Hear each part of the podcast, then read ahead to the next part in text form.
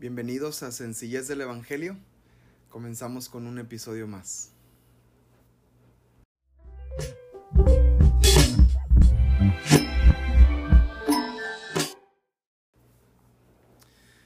Pues qué gusto eh, vernos otra vez, escucharnos otra vez.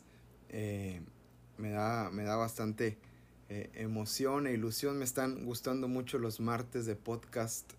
Me gusta mucho preparar, grabar, eh, editar, porque también se hace un proceso de edición ahí corto, pero al fin proceso de edición.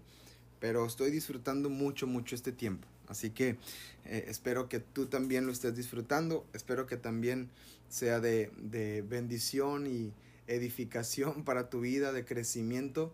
Y, y pues las pláticas que hemos estado teniendo eh, en estas últimas semanas te estén ayudando de alguna manera a motivarte, a inspirarte, a, buscar más de Dios, a darte cuenta que podemos vivir eh, eh, en el Evangelio, ¿verdad? Que la palabra que Jesús dejó para nosotros es práctica, la podemos vivir cada día y nuestra fe puede ser una fe sincera, ¿verdad?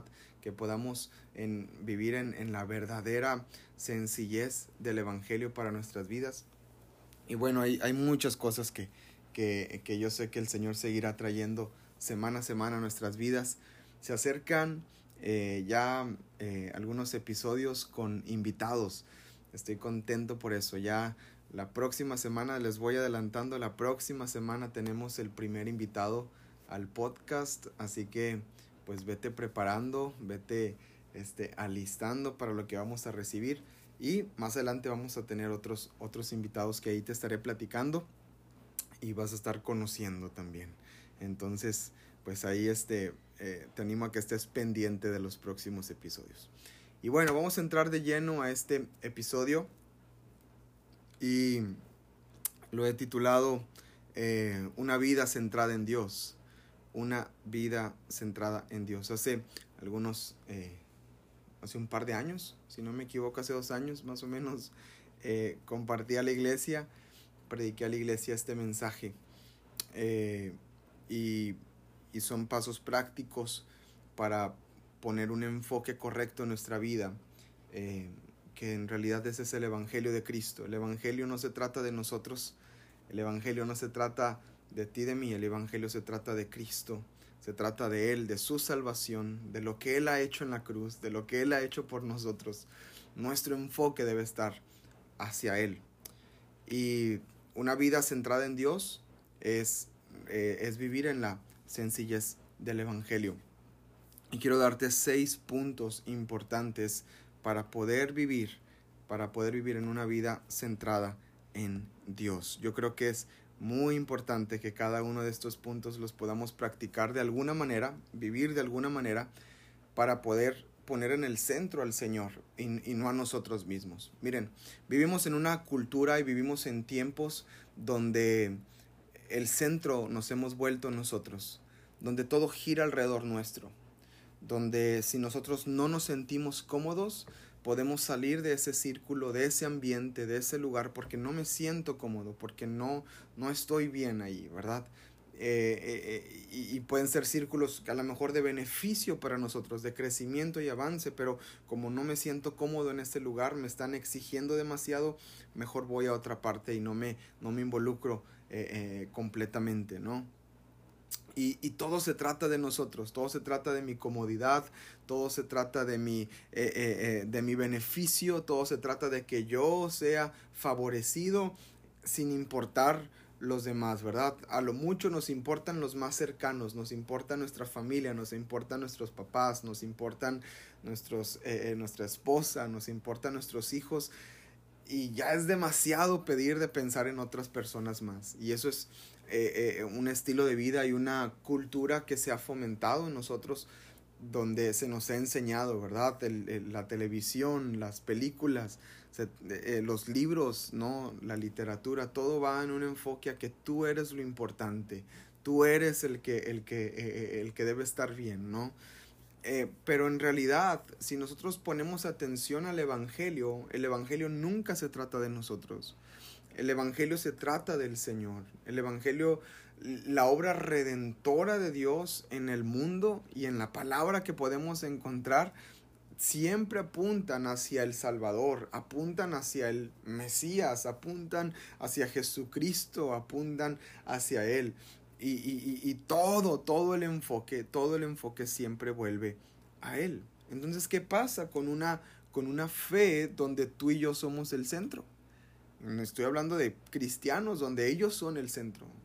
¿Será posible? Es una buena pregunta, ¿no? ¿Será posible que un cristiano sea el centro de su vida?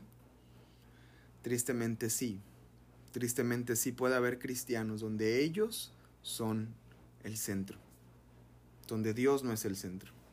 Así que hoy quiero hablarte cómo vivir una vida centrada en Dios. ¿Cómo, ¿Cómo podemos hacer de Dios el centro de nuestra vida? ¿Cómo podemos hacer a Dios lo importante de nuestra vida?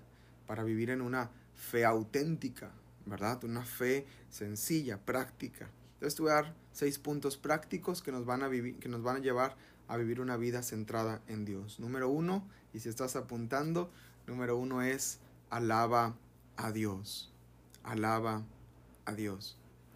La alabanza nos salva de estar centrados en nosotros mismos y nos hace estar centrados en Dios. La alabanza te quita el enfoque de ti, de lo que estés pasando, de lo que estás atravesando y cambia el enfoque hacia Dios.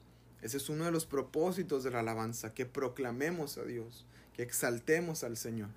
Hay muchos cantos muy lindos que, que hablan a, a, nuestro, eh, a nuestros sentimientos, ¿no? a nuestra alma, a, nuestras emociones y sensaciones. Y, y bueno, podemos a lo mejor escuchar esas canciones. Usualmente las canciones, como, como se les dice, canciones seculares, hablan de un, un, amor, hablan de un corazón roto, hablan de una emoción, de un enamoramiento, ¿no? Y, y, el centro de eso muchas veces somos nosotros. Pero la alabanza, la alabanza se centra en Dios. Y para que tú y yo vivamos una vida centrada en Dios, tenemos que alabar a Dios. Yo eh, he considerado importante que la música que escuchamos, la música de la cual eh, consumimos en casa, ¿verdad? Mi, mi, esposa y yo es música que alabe a Dios, música que exalte al Señor. Hay muchas canciones nuevas y muchas cosas que han salido, ¿verdad? Y modas y, can y, canciones famosas y la verdad a nosotros no nos, no nos eh, resulta interesante. Suena religioso, tal vez, pero nos ha salvado de una vida centrada en nosotros. Nos ha salvado de una vida donde, donde eh, nos volvemos el centro de ello. Queremos que Dios sea el centro de nuestras vidas. Queremos que Dios sea el centro de todo lo que somos y de todo lo que tenemos. Fuimos creados para vivir en una relación con Dios. Y tiene que ser nuestra prioridad número uno, porque si fui creado para eso, tengo que vivir para eso, ¿cierto? Así que si pongo a Dios primero en mi vida, es cuando vienen todas estas bendiciones y promesas que Él tiene para nosotros, ¿verdad?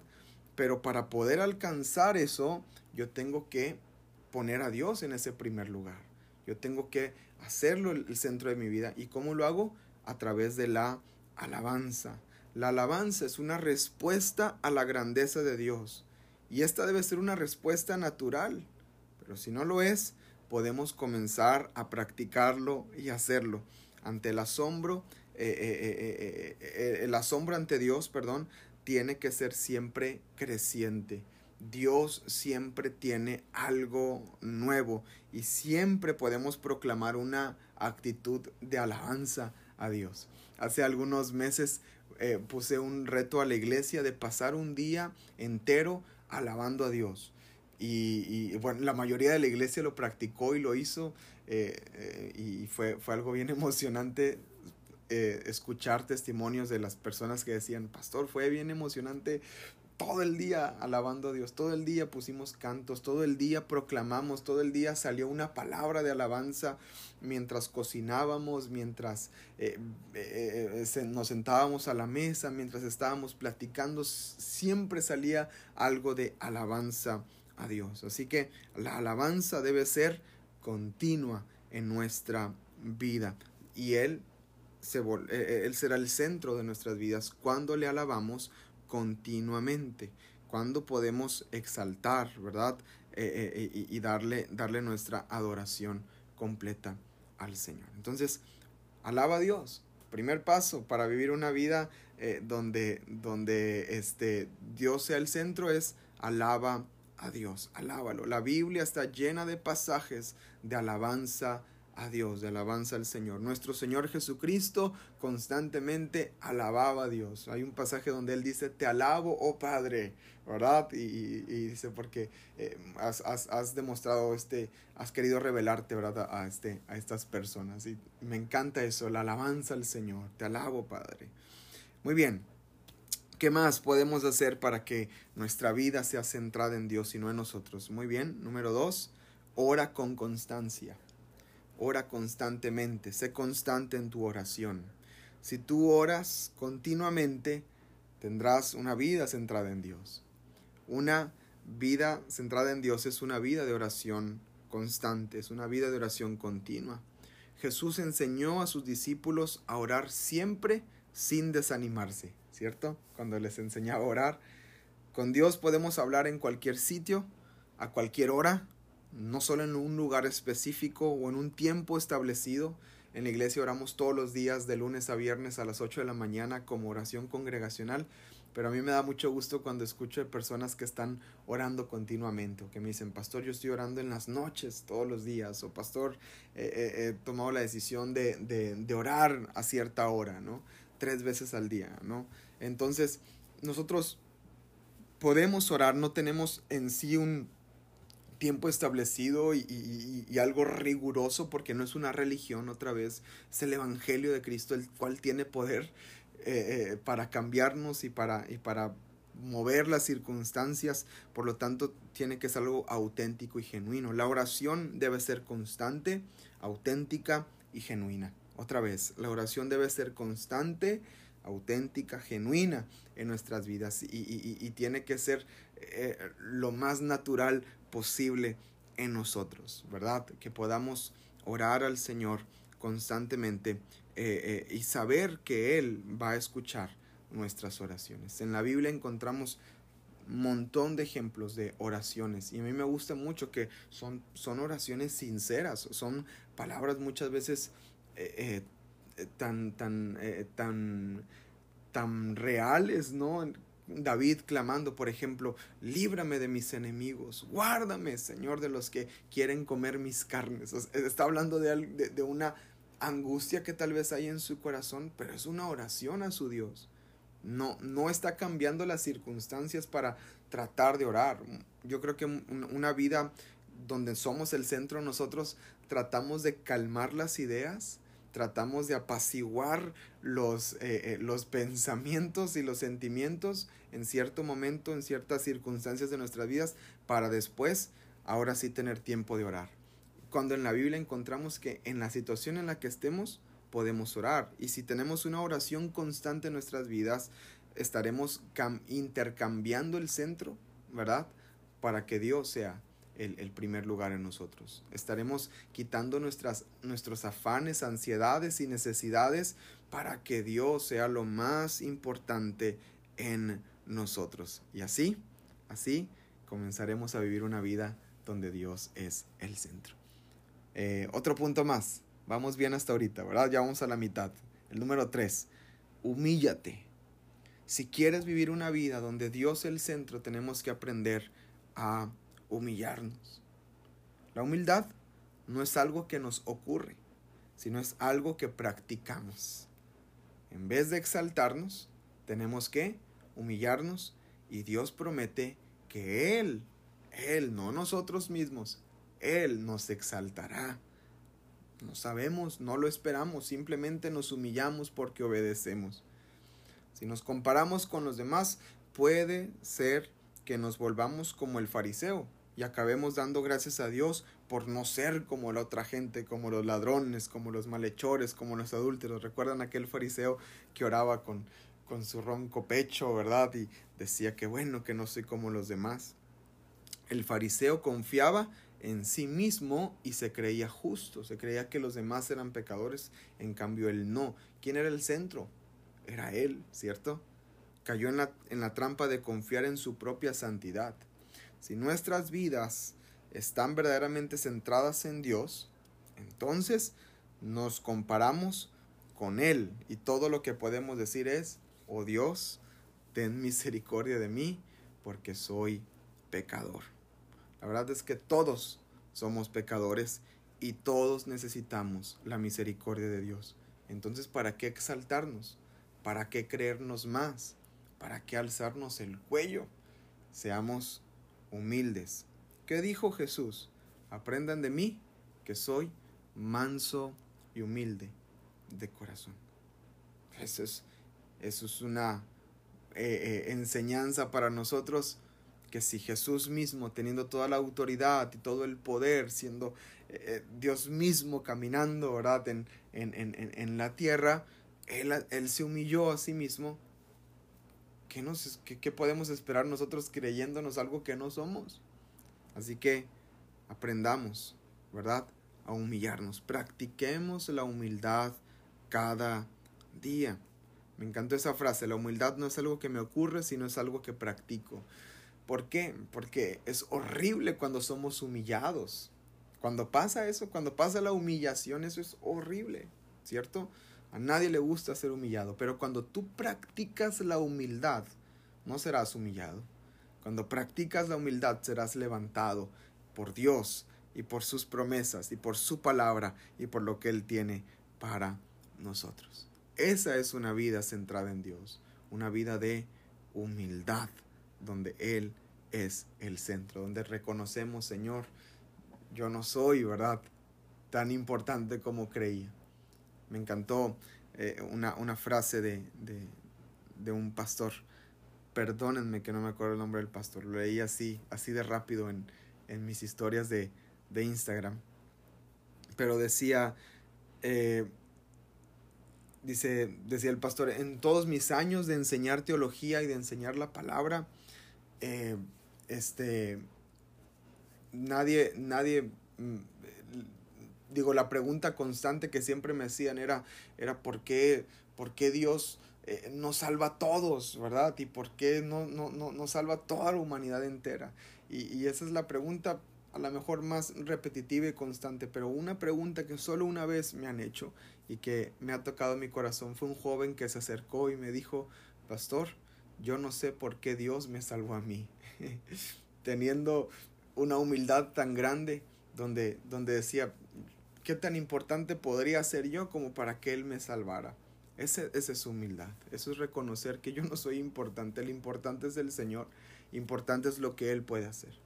Vivamos una verdadera vida de humildad. Ahora, tampoco una falsa humildad donde andamos con cabeza agachada y, simulando una humildad que no tendremos. La humildad está en el corazón. La humildad eh, eh, eh, es, es, parte de una vida del espíritu, ¿cierto? Así que la mansedumbre, la paz, el gozo, lo, que produce el Espíritu Santo en nuestras vidas es parte de esa humildad, de esa vida en el Señor. Por eso dice, aprendan de mí, dijo Jesús. O sea, una vida en Él me va a llevar a esa verdadera humildad. Y es algo que está dentro del corazón, no es algo que aparentamos, es algo que naturalmente podemos eh, producir cuando lo comenzamos a practicar y a vivir. Eh, esa es una vida centrada en Dios. Otro punto más de cómo vivir una vida centrada en Dios es ser como un niño, ser como un niño. Jesús dijo que de ellos era el reino de los cielos, de los niños. Estaba hablando cuando los discípulos decían, no, no, no, alejen a los niños, dejen al maestro solo, ¿verdad? Y Jesús dijo, dejen a los niños venir a mí, porque de ellos es el reino de los cielos. Y en varias ocasiones Jesús hablaba a los discípulos y hablaba a los seguidores y les decía que sean como niños. Jesús no, Jesús no, no estaba refiriéndose a que seamos infantiles, ¿verdad? En el sentido de, de, de, de, simples, ¿verdad? En el sentido de inmaduros, sino que se refería a ser como un niño en, en, en, en varias características que tienen estos niños. Por ejemplo, eh, eh, un, un, un, niño eh, un niño es dependiente completamente de, su padre o de algún adulto eh, eh, al que eh, bajo el cuidado ¿verdad? De, esa persona. ¿no? El, niño depende completamente de él. Yo como cuando era, cuando era pequeño, yo no me preocupaba si tenían para comer o no en la casa. Yo simplemente comía en la casa. Yo no preguntaba a mis papás, ¿tienen dinero no tienen dinero? ¿Están, yo simplemente comía en la casa. Digo, tal vez no sea la circunstancia en todos, ¿verdad? Eh, pero, pero un niño no se preocupa por ello. Tú ves a los pequeñitos, chiquitos de dos años, tres años, y ellos simplemente a la hora de comer se sientan a la mesa o, cuando reciben algo ellos lo toman sin preguntarte qué es esto y por qué me lo das y por qué no está y, y, y qué me quieres hacer. Ellos tienen una inocencia como, eh, eh, el ser como niños y aprender de estos, de los niños, hay algunas características que me llaman la atención. Por ejemplo, los niños son, son abiertos, ¿verdad? Los niños son receptivos. Los niños reciben lo que les enseñas, lo que les das, reciben. Hay, hay, hay muchos adultos, mucha gente que ya no te recibe nada, que ya las palabras que les das les, les rebotan, ¿verdad? Y el niño siempre es receptivo. Hay niños que son eh, eh, eh, los niños son confiados. Los niños confían con plena, plenamente, ¿verdad? En su papá, en su mamá, en su abuela, en su abuelo. Confían plenamente en ellos. Los niños son humildes, ¿verdad? Los niños tienen, tienen esa, esa, esa humildad. Los niños son amorosos, ¿verdad? Qué, qué hermoso es cuando un niño tiene esta capacidad de amar, ¿verdad? Esta hermosa capacidad que Dios les da de, de abrazar, de, decir palabras amorosas. Son amorosos. Los niños saben perdonar, ¿no? ¿Cuántos pequeñitos están ahí peleando y se están peleando por el juguete y jalándose el cabello y empujándose y llorando, pero a los 10 minutos ahí están otra vez, ¿verdad? Y ya están jugando otra vez y ya se les olvidó el pleito que traían. Entonces tienen un, un, un, perdón casi casi en automático, ¿verdad? De estos niños. Por eso el Señor dijo que de ellos era el reino de los cielos y que podamos ser como ellos. Porque estas características, si tú y yo las tenemos y las, y las seguimos viviendo, entonces significa que el Señor es el centro de nuestras vidas, ¿cierto? Porque no, no, no estamos quitando el orgullo, estamos quitando la desconfianza, ¿verdad? Y estoy hablando de confianza en Dios. Estamos quitando la falta de amor, estamos quitando la falta de perdón. Entonces estamos hablando que cuando somos como niños estamos viviendo una vida centrada en Dios. Eh, y, cuando Dios es el dentro de nuestra vida, vamos a depender completamente de Él, vamos a confiar plenamente en Él, ¿verdad? Así que eh, es, una, es una manera práctica de, de, de, de, poder tener a Dios en el centro de nuestras vidas y, y, y, nosotros quitarnos de ese centro y, poder poner un enfoque correcto, ¿verdad? Muy bien, número 5. Para vivir una vida centrada en Dios, sigue a Jesús. Sigue a Jesús. No hay nada más satisfactorio que seguir a Jesús. Pedro le dice a Jesús, nosotros hemos dejado todo lo que teníamos para seguirte. Y Jesús les responde, les aseguro que todo aquel que por causa del reino de Dios haya dejado casa, esposa, hermanos, padres, hijos, recibirá mucho más en este tiempo y en la edad venidera la vida eterna. Entonces habla ahí. Podemos encontrar aquí donde Pedro dice, Señor, lo hemos dejado todo para seguirte. Seguir a Jesús es una manera práctica de vivir, eh, eh, de vivir una vida centrada en Dios. ¿Qué implica seguir a Jesús? Bueno, Jesús mismo lo dijo y lo enseñó, que ninguno podía seguirle si no se niega a sí mismo. Por eso no todos siguen a Jesús. Les preguntaba al inicio del podcast, ¿será que eh, habrá cristianos que son el centro ellos? Sí, y los que usualmente son así son los que no siguen a Jesús, los que no son discípulos de Jesús. Tal vez son simpatizantes, tal vez son creyentes, tal vez son personas que les gusta algunas enseñanzas de Jesús, pero no están dispuestos a dejarlo todo para seguirlo. Encontramos en la historia, eh, eh, en la Biblia, la historia del joven rico que llegó, dobló su rodilla ante el Señor y le dijo, Señor, Señor, ¿qué tengo que hacer para heredar la vida eterna? ¿Verdad? Y bueno, ahí tienen un intercambio de palabras con él y el Señor mm, dice que lo ve con amor, eh, porque él decía, el joven decía, yo practico todo eso que tú me dices, Jesús, desde mi juventud, tú sabes que desde niño yo he hecho todo esto. Y le dijo, una cosa te falta, anda, vende todo lo que tienes, deja todas tus posesiones y sígueme, y sígueme.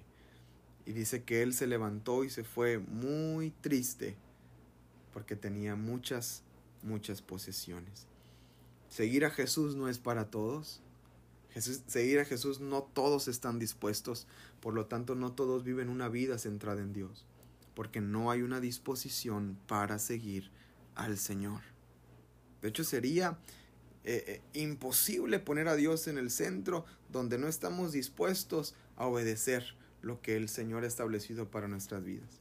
Seguir a Jesús implica perdonar a los que no queremos perdonar. Seguir a Jesús implica amar a los que no queremos amar. Seguir a Jesús significa eh, ir a donde tal vez no queremos ir, pero que Él nos está pidiendo que hagamos. Y sabe que nos va a ir bien cuando lo hagamos. Y sabe que Él nos va a ayudar cuando obedezcamos y cuando perdonemos y cuando amemos y cuando digamos y cuando vayamos. Hay tantas cosas que podemos eh, eh, decir aquí, pero el consejo práctico es Sigue a Jesús. Sigue a Jesús. Soltemos nuestras redes. Soltemos eh, lo que nos tiene atados. Soltemos pensamientos, eh, ideas. Eh, soltemos todo y sigamos a Jesús. De esa manera, el centro de nuestras vidas será Dios. Y por último, cómo vivir una vida centrada en Dios. Número 6 sirve a Dios. Sirve a Dios. Sirve al Señor con todo tu corazón. Sírvelo. Eh, busca maneras prácticas de servir. En la iglesia es un buen lugar para hacerlo. En la iglesia siempre hay necesidad. Yo soy pastor, como, como les platicaba, y si usted le pregunta a su pastor si puede servir en algo, siempre habrá algo en lo cual servir en la iglesia, se lo puedo asegurar, se lo firmo donde quiera.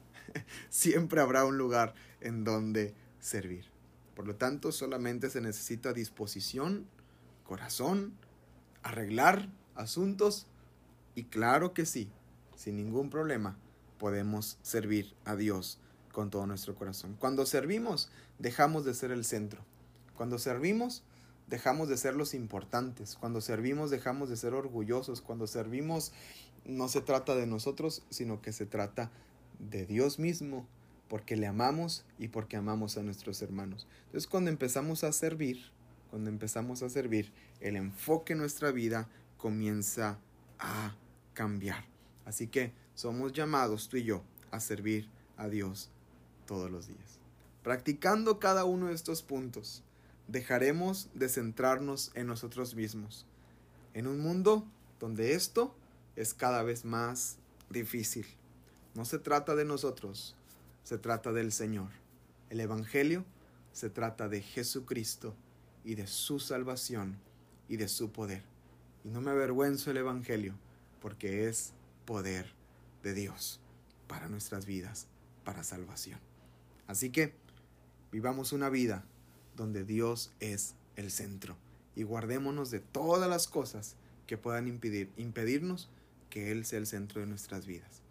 Te animo a que practiquemos cada uno de estos puntos que, que hemos visto el día de hoy y seamos prácticos en cada uno de ellos, seamos intencionales en cada uno de ellos y te aseguro que tu vida comenzará a cambiar de enfoque y de rumbo. Gracias por conectarte a Sencillez del Evangelio una semana más. Primeramente Dios, nos vemos la próxima semana con un nuevo episodio. Comparte este episodio con alguien más. Hazlo, eh, hazlo llegar. Ya estamos en, en Apple Podcast, estamos en Spotify, estamos en YouTube y también hay otras plataformas donde se puede escuchar este podcast, pero estamos en las principales, así que lo puedes compartir con amigos y con otras personas para que lo puedan recibir. Gracias por conectarte, nos estamos viendo la próxima semana. Hasta luego.